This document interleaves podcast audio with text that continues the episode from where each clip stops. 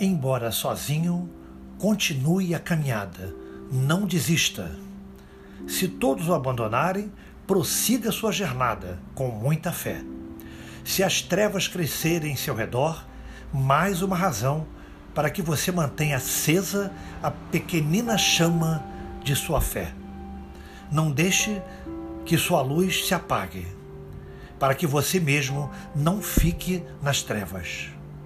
Ilumine com sua luz as trevas que o circundam. Sempre muita fé.